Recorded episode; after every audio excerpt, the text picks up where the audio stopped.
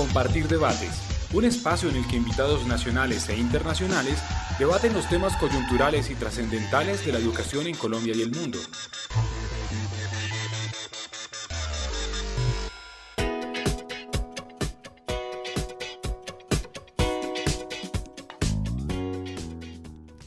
Un cordial saludo. Les doy la bienvenida desde el espacio Compartir Debates. Les habla Luisa Gómez, presidente de la Fundación Compartir. Recuerden que pueden escuchar esta conversación desde nuestra página www.compartirpalabramaestra.org y desde nuestras redes sociales en Facebook nos encuentran como Palabra Maestra y en Twitter arroba Palabra Maestra. Hoy hemos invitado al padre Francisco de Rú para conocer los alcances de la Comisión para el Esclarecimiento de la Verdad, la Convivencia y la No Repetición y para dialogar sobre cómo el sistema educativo colombiano puede contribuir a los objetivos de la Comisión. El padre eh, de Rú eh, es el actual presidente de la Comisión de la Verdad. Bienvenido, Padre de Ru, a Palabra Maestra. Muchas gracias por aceptar esta invitación. Gracias, Luisa, por la invitación para la Comisión para el Esclarecimiento de la Verdad y para mí personalmente es una vocación privilegiada. Yo sé lo que significa la Fundación Compartir en el esfuerzo de la convivencia entre los colombianos, desde la hondura de la formación de nuestros maestros y de la riqueza que viene desde la creatividad de ellos al lado de los niños de Colombia. Gracias por poder estar con ustedes. Gracias, Padre. Esta conversación, Padre, se enmarca en el especial Pedagogía y Verdad de nuestro Centro de Innovación Compartir Palabra Maestra.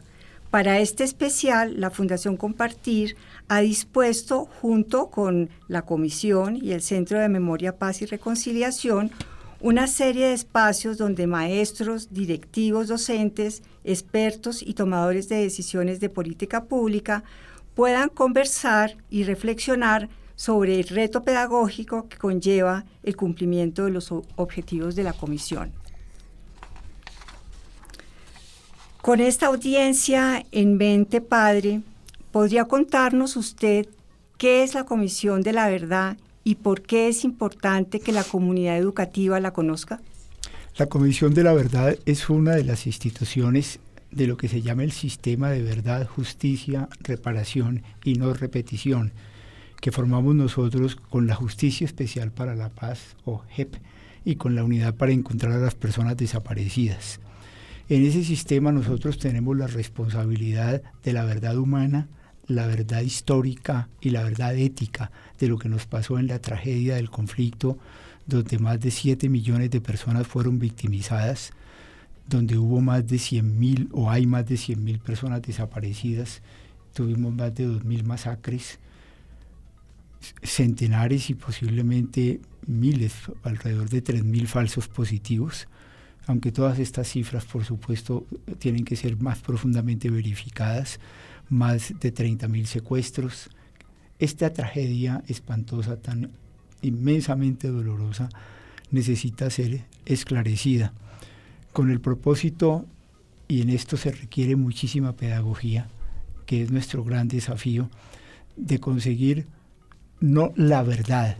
Somos la institución del Estado para esclarecer la verdad, pero quisiéramos que los maestros supiesen que nunca habrá una verdad estatal, eso sería absurdo. Lo que nosotros hacemos es contribuir a que el país se ponga en la búsqueda de una comprensión muy profunda de qué fue lo que nos ocurrió para vernos metidos en semejante tragedia.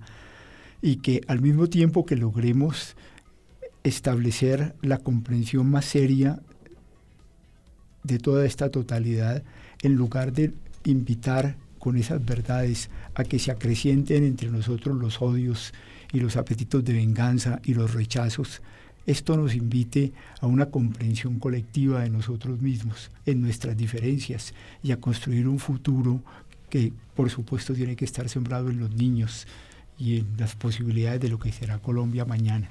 Al mismo tiempo tenemos que hacer el reconocimiento de la dignidad de las víctimas, invitar a los responsables a aceptar responsabilidades, trabajar desde los territorios en la reconciliación y otra cosa que es absolutamente pedagógica, porque requiere de las escuelas y de los colegios establecer entre todos cinco o seis o siete grandes líneas de acción que nos garanticen que esto nunca más se vuelva a repetir. Pero esta ni es la verdad de la comisión. ¿Quiénes somos nosotros para manejar semejante complejidad? Tiene que ser la verdad de los colombianos, de los niños y las niñas de Colombia, de los maestros, de una sociedad en diálogo consigo misma. Y las líneas de no repetición tenemos que acordarlas juntos en estos dos años y medio, más allá de los partidos políticos, desde una perspectiva de sociedad civil, pero en unas pocas cosas en que todos nos pongamos de acuerdo, los maestros, los sindicatos, los empresarios, los partidos, los medios de comunicación, la iglesia, las distintas confesiones, los indígenas, los afros. Si lográsemos eso, podríamos hablar de, de no repetición. De acuerdo, de acuerdo, padre. Sabemos, padre, que en otros países que han tenido este tipo de comisiones de la verdad como parte de su transición hacia la paz, como son Guatemala, El Salvador, Filipinas, el Líbano, Irlanda del Norte, Sierra Leone, eh, han mirado detalladamente el impacto que el sistema educativo, eh, educativo tuvo en el conflicto armado y puede tener en el posconflicto. ¿Cómo debería entonces contribuir nuestro sistema educativo a cumplir con los objetivos de la Comisión? Eh, Luisa, parte central de todo esto es la educación, absolutamente central. Y así como lo fue en otras partes para nosotros, estoy absolutamente seguro que uno de los grandes trazados de la no repetición son transformaciones en nuestra educación. Yo invitaría a que juntos durante estos dos años y medio ahondáramos en este camino que ya tiene muchos esfuerzos de muchos en Colombia que han venido pensando qué vamos a hacer para cambiar actitudes básicas en los niños y en las familias, para comprender cuáles son nuestras responsabilidades ciudadanas, para formar el carácter que permita realmente actuar con libertad. Pero invitaría a que esto lo construyésemos hacia adelante y quisiéramos tener un diálogo muy asiduo con los profesores y maestros durante estos dos años y medio. Importantísimo, padre. Y seguramente hay muchas, eh, eh, seguramente eh, los maestros y los directores de colegio em, tienen muchas preocupaciones en cuanto a cómo aportar al trabajo de la Comisión de la Verdad desde las aulas de clase. Podríamos pensar en, lenguajes diferentes a, los que se utilizan cotidianamente en la escuela para ir desarrollando en el, en el país y para mostrarle la verdad a nuestra sociedad y a los niños? Yo quisiera así brevemente sugerir unas pocas cosas. En primer lugar, como este es un esfuerzo de transparencia entre los colombianos, es un esfuerzo de insistir en que no le tengamos miedo a la verdad. Nosotros decimos en la comisión que no somos enemigos de nadie, ni del gobierno actual, ni del gobierno anterior, ni del ejército, ni de ningún empresario, ni de las FARC. Somos enemigos de la mentira, somos enemigos de los silencios cómplices, somos enemigos del miedo. Y yo sí quisiera en un primer momento invitar a esto. Formemos niños transparentes y niñas transparentes, que no le tengan miedo a que se conozca su vida con toda tranquilidad. E invitemos en, en los mismos maestros a ser maestros transparentes, que no tengan miedo a presentar su fragilidad humana y a mostrarse como seres humanos entre todos. Esto lo construimos, una sociedad se construye entre seres humanos es decir, que se equivocan y que no tienen empacho en reconocer sus responsabilidades. Todos nos hemos equivocado y el niño se ha equivocado y se equivocará en la vida, pero lo importante es que todos reconozcamos la verdad de nosotros mismos, porque eso nos permite comprender que también los otros se equivocan y construir sobre los errores que hemos hecho como sociedad en la construcción de un país en que justamente porque podemos tener fallas todos tenemos que ayudarnos unos a otros en los grandes ideales de la verdad, de la justicia, de la libertad, del respeto a la dignidad del otro.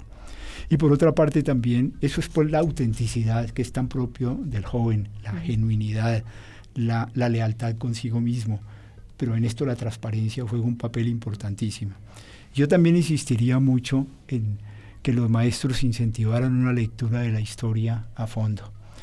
Y la historia a partir del presente. Creo que más adelante podemos conversar sobre eso, porque generalmente en los currículos yo he visto que los maestros empiezan con el descubrimiento de América, se podía empezar incluso antes, desde nuestros queridos hermanos mayores, los indígenas, pero con el paso de los tiempos, a, duras penas alcanzan a llegar hasta la independencia de Colombia o hasta el siglo XIX. Y estas cosas profundas que tenemos que explicar de lo que nos ha pasado, sobre todo en los últimos 50 años, se quedan por fuera de la comprensión histórica. Una, una llamada muy sincera a que enfrentemos la historia de Colombia en todas sus condiciones, en todas sus dimensiones, pero siempre de esta perspectiva de hombres de carácter, de niños que no le tienen miedo a las preguntas, de ir detrás de con verdadera curiosidad, como tiene el niño, a que todas las cosas se despejen. Sí, de acuerdo, padre. Em, usted estaba hablando de, estos docentes eh, eh, y rectores y me llevó a un estudio que acabamos de presentar nosotros sobre eh, docentes y directores docentes en la ruralidad dispersa. Con unas, nosotros visitamos los 15 municipios más violentos y más pobres del país y hablamos con los maestros, con los rectores, con los padres de familia, con la comunidad en general. Y pues no tuvimos grandes sorpresas, más o menos sabíamos que íbamos a encontrar, pero pudimos corroborar muchos, muchas problemáticas de, estos docentes que están tan alejados del apoyo eh, del gobierno. ¿Cómo piensa usted, padre, que podemos acompañar en este momento a esos rectores y a esos maestros que se encuentran en ese ambiente de posconflicto y, y muchos todavía en conflicto? y que tienen tantas dudas acerca de, de, su ser mismo, de lo que ocurrió, de lo que hicieron durante esos procesos. Eh, ¿qué, podemos, ¿Cómo podemos acompañarlos? En primer lugar, Luis, a mí me parece importantísimo estar al lado de ellos. En, en los años que pasé en el Magdalena Medio, si algo me sorprendió, era ver esas maestras que arriba en la cordillera de San Lucas, cuando las escuelas las habían pintado con signos de las FARC, del EPL, del ELN, de los paramilitares, escuelas muchas veces visitadas por los guerreros de un lado y de otro, perseveraban al lado de los niños y eran la única esperanza en el contexto de esos pueblos. Hasta me tocó vivir un momento dramático, y es que cuando se les exigió a todas ellas que tenían que presentarse exámenes, pero ir a un examen bajando desde la cordillera les tomaba gastos de 350 mil pesos y días de camino. Y, y la verdad es que la, las reacciones del ministerio en ese momento, que había tomado una decisión desde Bogotá con, con, todo respeto, porque creo que se hizo con muy buena intención, fue supremamente radical. Los que no se presentaron al examen tenían que perder la escuela. Entonces, en Bucaramanga, en Barranca Bermeja se presentaron otros, ganaron el puesto, fueron allá y estuvieron 15 días y dijeron, no, yo aquí no me quedo, porque los niveles de riesgo son demasiado graves y las profesoras que habían llevado ya 15 años, 18 años, que al principio lloraron finalmente, regresaron a sus escuelas porque les interesaban eran los niños, aunque no pudieran tener el puesto. Ahí hay verdaderos héroes del magisterio colombiano, eh, de, de una extraordinaria vocación no pocos entre ellos víctimas, asesinados también en los golpes que dieron a las escuelas. Y creo que ese es un tesoro que en Colombia hay que protegerlo y que rodearlo, acompañarlo con soportes eh, de, las más diversas formas, hacerlo sentir que, estamos con ellos, que ellos son parte de Colombia, que, su lugar para todos nosotros es, central, que, ahora que nos hemos puesto en el camino de la, de la construcción de la paz, ellos son particularmente edificadoras, edificadores del futuro. Eso es muy cierto, padre. Nosotros este año lanzamos un premio nuevo el Premio Educación para la Paz como parte del Premio Compartir. Y cuando comenzamos a estudiar eh, las y, a mirar las investigaciones internacionales sobre premios de paz, lo que han escrito los académicos acá, y también paralelamente comenzamos a mirar propuestas que nos habían llegado de todo el país de maestros que tienen que trabajar este tema pues desde hace 50 años, nos dimos cuenta que, que encajaban perfectamente. Es decir, los maestros, sin necesidad de todas estas investigaciones, no digo que no se van a hacer investigaciones, pero sin necesidad de ellas ya estaban produciendo unos currículos y unos materiales que le aportaban muchísimo a, a, la escuela, a sus estudiantes y a los padres de familia. Uno de esos ejemplos es, por ejemplo, la normal de Montes de María, que pues es, eh, ahí puede hacer uno un ejemplo de, talla mundial de cómo eh, trabajar todas estas problemáticas. Y quería preguntarle, padre, en, en, todo esto que usted ha venido trabajando, y especialmente lo que usted dice en el libro La audacia de la paz imperfecta, que me, me permito citar un pedacito que dice así, las víctimas del conflicto armado, quebradas hasta las vísceras, sobreviviente, sobrevivientes entre los cadáveres de sus seres queridos, nos han mostrado que en lo más íntimo de su dolor todavía queda viva el alma del pueblo colombiano. Por eso ellas, que sí saben de dignidad, capaces de aceptar como propia la profundidad de nuestra violencia, conscientes de la responsabilidad de emerger desde allí, nos han mostrado que somos mucho más que esa postración en la ignominia, definitivamente humanos en la verdad, capaces de perdonarnos y de volver a construirnos juntos. Con estas palabras, eh, nosotros en la Fundación y mm, revisando todo lo que, lo que usted ha dicho y otras personas han dicho, eh, tengo la siguiente pregunta. ¿Podrían las víctimas ocupar un lugar central en la enseñanza del pasado reciente y podrían ellas ser catalizadores para la búsqueda de la verdad y el perdón en los colegios? Eh, sí, por supuesto que sí, Luisa, y, y pueden jugar un papel importantísimo. En primer lugar, porque, como lo dice esas palabras que usted acaba de leer y que entre paréntesis la escribí después de que vine de uno de los encuentros de las víctimas en La Habana, cuando estuvimos allá con el presidente de la conferencia episcopal y el padre Darío Echeverry, acompañando los grupos de víctimas, víctimas de la FARC, víctimas de los paramilitares y víctimas de nuestras Fuerzas Armadas que llegaron allá. La realidad fue supremamente impresionante. Con un gran coraje las víctimas presentaron efectivamente eso, la manera como habían sido humilladas, quebrantadas, rotas como seres humanos por parte de los violentos.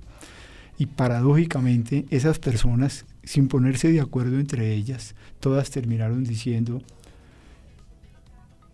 esto que les presentamos es la barbarie de que es capaz el pueblo colombiano, pero nosotros no somos solamente eso. Nosotros somos capaces de volvernos a mirar a los ojos, tenemos que reconstruir este país juntos. Y ahí yo sentí que la gran fuerza moral, la gran autoridad moral en nuestro pueblo está en nuestras víctimas y, la gran capacidad de podernos reconstruir eh, definitivamente.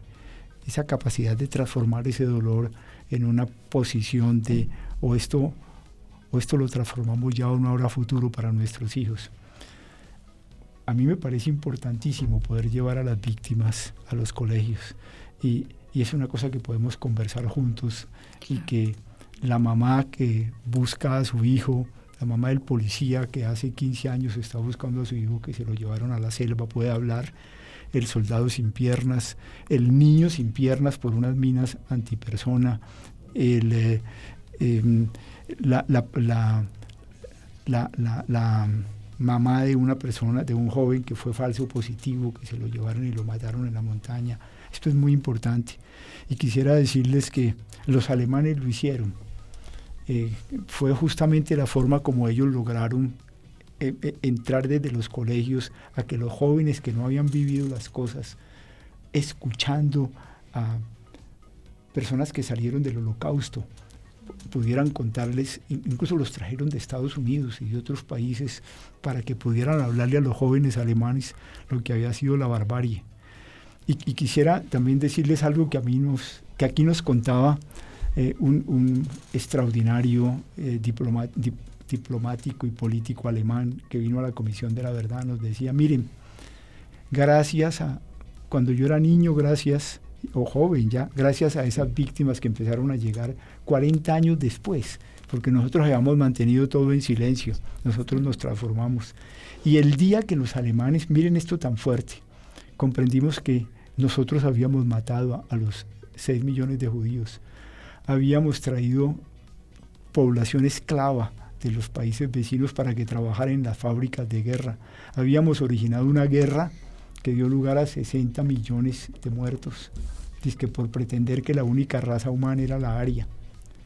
El día que vimos eso y el día que reconocimos que nosotros éramos una sociedad asesina y lo aceptamos, nosotros los alemanes, ese día se acrecentó nuestra autoestima y tuvimos una reconstrucción de nuestra dignidad. Habíamos sido responsables y fue tan grande que pudimos unir a Alemania y que pudimos ser los líderes de la Unión Europea.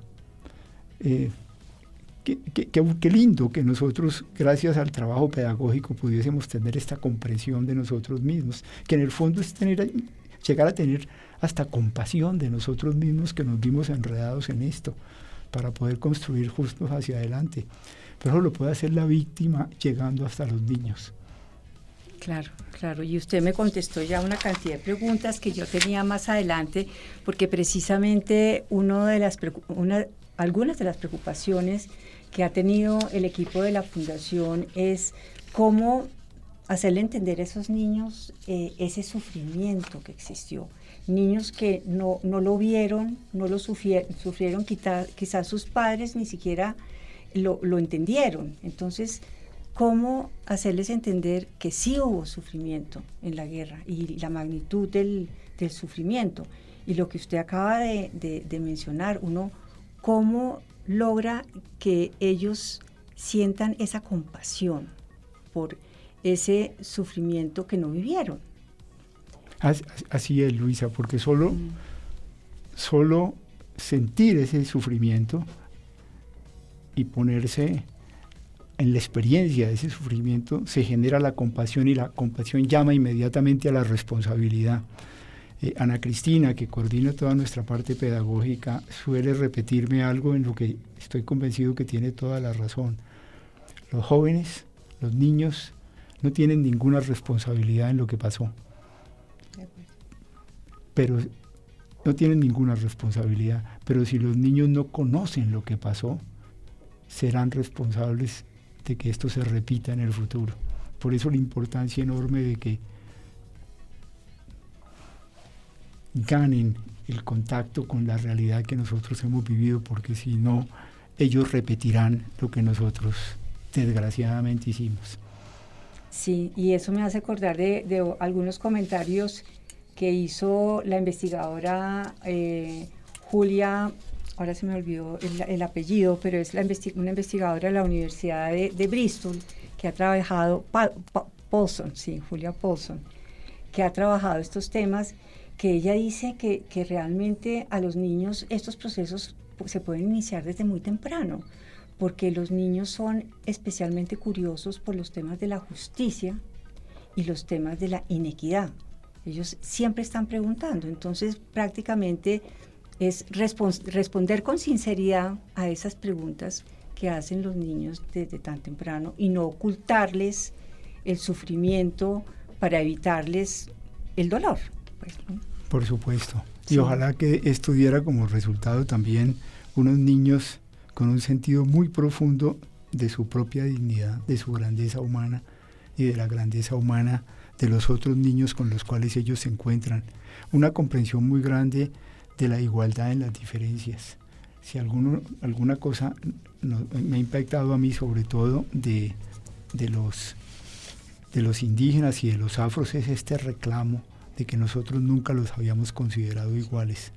Pero más que eso, créanme, a mí me ha impactado en esta historia vivida. La, yo, yo, sería para otra conversación, pero yo estoy convencido que nosotros en Colombia hemos vivido una crisis espiritual muy profunda, no crisis religiosa, crisis religiosa sería un conflicto entre confesiones religiosas, aquí no hay de eso. Aquí hay una enorme crisis del el sentido de nosotros como seres humanos, de la, de la comprensión de que juntos conformamos una nación y que tenemos que cuidarnos unos a otros. Lo que a mí más me dolió en cosas vividas como la masacre de Barranca Bermeja en la parroquia de nosotros, los padres jesuitas, en 1998, es el tremendo, la tremenda soledad con que hicimos el funeral de esos 34 muchachos de la parroquia. Nadie de Colombia para decirnos estamos con ustedes, somos colombianos con ustedes, el dolor de ustedes es nuestro dolor. Esa misma semana fue la masacre de la Gabarra, 86 personas asesinadas, nadie llegó a la Gabarra para decir su dolor es el nuestro. Hubo más de 2.000 masacres y dónde estábamos los colombianos.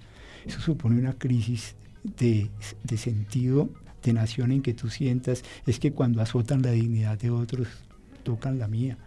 Es que, y, ojalá que los niños comprendieran esto, que no, que no pueden matar a un indígena sin que a ellos mismos los están tocando y que el futuro de todos nosotros queda fracturado.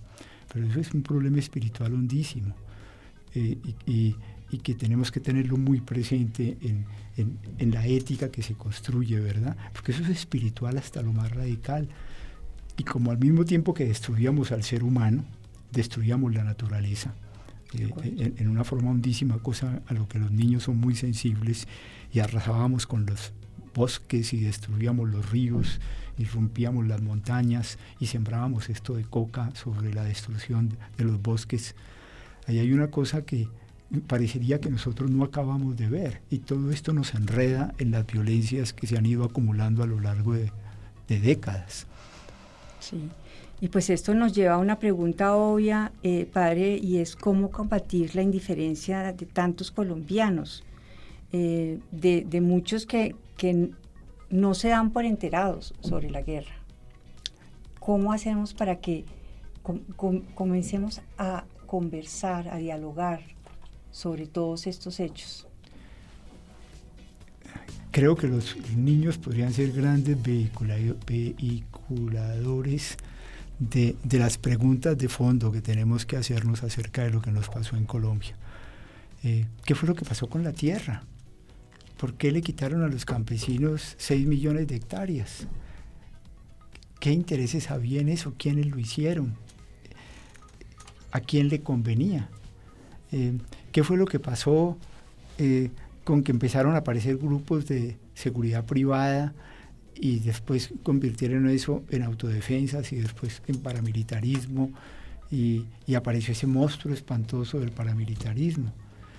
¿Por qué hubo muchachos que se fueron a la guerra desde muy niños o por qué los sacaron y se los llevaron para la guerra y los obligaron a vivir dentro del conflicto y por qué hubo niñas que las, las sometieron y las obligaron a abortar en los grupos armados? Es decir, nosotros podríamos hacerles en la Comisión de la Verdad un catálogo de preguntas muy buenas para que los niños llevaran a sus papás a, plantearse las preguntas y que escuchadas unas primeras respuestas fueran cada vez más hacia preguntas más hondas y que esas preguntas se conversaran en la escuela, pero siempre de una manera pedagógica, que este es el secreto, que la pregunta tiene que hacerse de tal manera que nadie se sienta agredido, sino llamado a colaborar en la clarificación que nadie sienta que la forma como yo te pregunto es casi una manera de acusarte, sino ven y ayúdame a resolver este problema y que seamos todas partes en la construcción de una salida hacia el futuro. Yo estoy de acuerdo, padre, porque uno ve tantos, tantos temas em, problemáticos eh, en la sociedad, como ha sido el tema del tabaquismo, como ha sido el tema del alcoholismo, y, del cuidado del medio ambiente, que son los niños en la escuela que aprenden y le llevan esos aprendizajes a los padres de familia y cambian las conductas. Eso me parece muy interesante porque de verdad que el aprendizaje de los niños y los jóvenes es muy poderoso cuando lo llevan a, sus casas y crean estos debates. Eh, ya estamos casi por terminar, padre, y yo quisiera que usted nos dijera qué mensaje les puede dar a los niños y jóvenes de, Colombia para que no se acostumbren a la muerte en su país.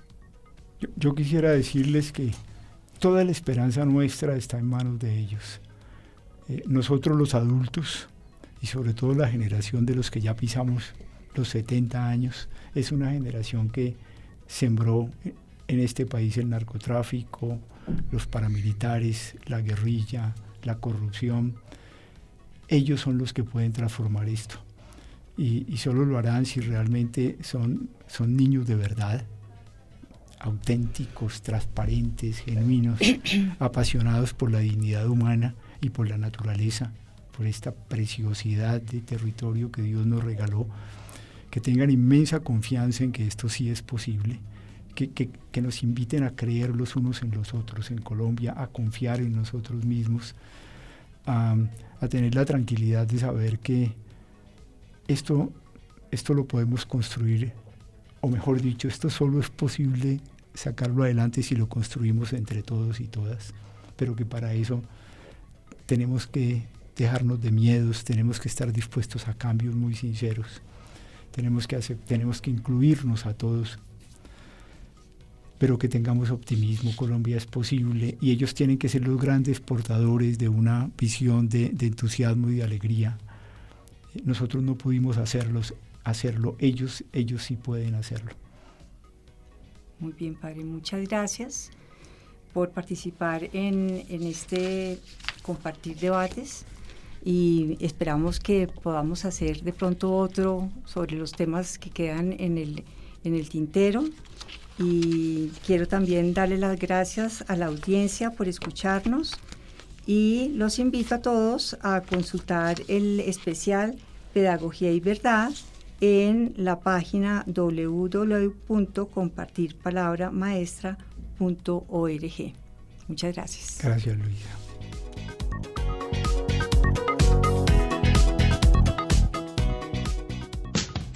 Compartir debates, un espacio en el que invitados nacionales e internacionales debaten los temas coyunturales y trascendentales de la educación en Colombia y el mundo.